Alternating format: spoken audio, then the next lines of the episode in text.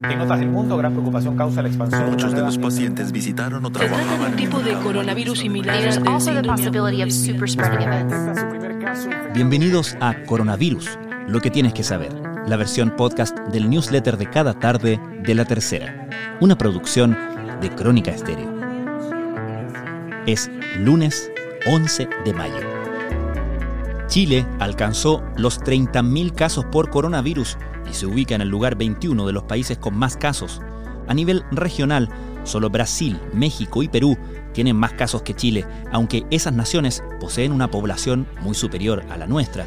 A su vez, los fallecidos en el país ya son 323, lo que significa 17 fallecidos por cada millón de personas.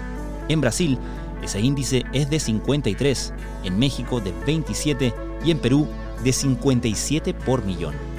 En otros territorios de Sudamérica, las víctimas fatales por cada millón de ciudadanos son de 0,4 en Venezuela, 1 en Paraguay, 5 en Uruguay, 7 en Argentina, 9 en Colombia y 10 en Bolivia.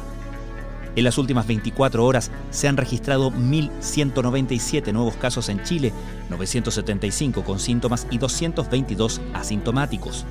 En total, hay 30.063 contagiados en el país. A su vez, los recuperados, es decir, personas que pasaron 14 días desde su diagnóstico, ascienden a 13.605.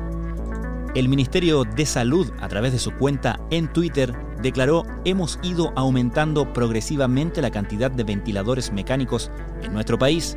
Hoy contamos con 2.035 a nivel nacional, con una disponibilidad de 600 para quien lo necesite. A nivel global, el panorama más sombrío sigue teniendo lugar en Estados Unidos, país que alcanzó hoy los 80.000 muertos, es decir, 245 por cada millón de habitantes. La buena noticia es que los decesos han comenzado a disminuir de manera considerable en naciones como España, Italia, Francia, Alemania y Turquía. Pero la Organización Mundial de la Salud instó a no cantar victoria y pidió ejercer una vigilancia extrema en este nuevo periodo de desconfinamiento en el hemisferio norte. Estas son algunas de las informaciones más relevantes de la cobertura especial de la tercera a la crisis por el coronavirus. El Hospital San José está en la mira. El anestesiólogo y capitular del Colegio Médico de ese establecimiento, Manuel Lorca, aseguró a la tercera, el día de ayer, un paciente de 36 años requería ser intubado, llegó con una falla respiratoria importante, ese paciente quedó a la espera de un ventilador mecánico invasivo. En el intertanto, en la espera, el paciente cayó en paro y se intentó reanimar durante 30 y 35 minutos, sin embargo, no fue suficiente. Finalmente falleció y la causa del paro fue una hipoxia, es decir, por falta de oxígeno y falta de soporte ventilatorio. Sin embargo, el director del hospital, Luis Escobar, tiene otra versión. Vienen días duros esta semana, apunta el presidente de la Sociedad de Medicina Intensiva, Sochimi, Tomás Regueira, en entrevista con La Tercera. Y además advierte, el cambio de conducta de la enfermedad puede atribuirse a la pérdida del distanciamiento social necesario para mantener a la enfermedad en una situación de mayor control. Las cifras son frías, pero detrás de los números sobre víctimas fatales por coronavirus hay una persona y una familia. En un video en latercera.com, a modo de memorial, contamos algunas historias de personas que han fallecido a causa de la pandemia. Queda mucho para septiembre, fecha en la que todos esperamos que lo peor de la crisis sea cosa del pasado, pero la municipalidad de Ñuñoa ya anunció que no están las condiciones sanitarias para realizar las fondas en el Estadio Nacional.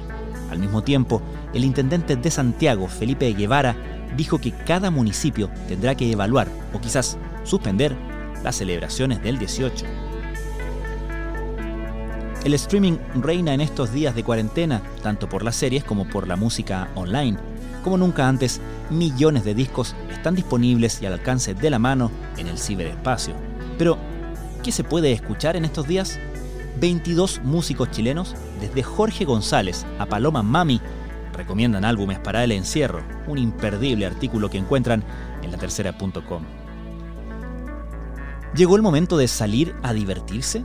Al menos eso es lo que estiman en algunas partes de China. Esto porque Disney Shanghai reabrió sus puertas. Eso sí, los visitantes deben usar mascarillas, mantener medidas de distanciamiento en las filas y probar que no están contagiados para ingresar. Ojo con los ojos.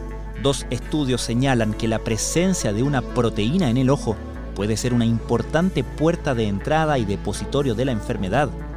Una de las investigaciones destaca que la vía ocular es 100 veces más efectiva al infectar que otros como el H1N1, gripe aviar y su primo genético, el SARS. Esto fue Coronavirus, lo que tienes que saber, la versión podcast del newsletter de cada tarde de la tercera. La redacción es de Alejandro Tapia, la producción de Crónica Estéreo, cada mañana de lunes a viernes con un capítulo dedicado a un tema relevante de la actualidad. Soy Francisco Aravena, que tengan muy buenas tardes.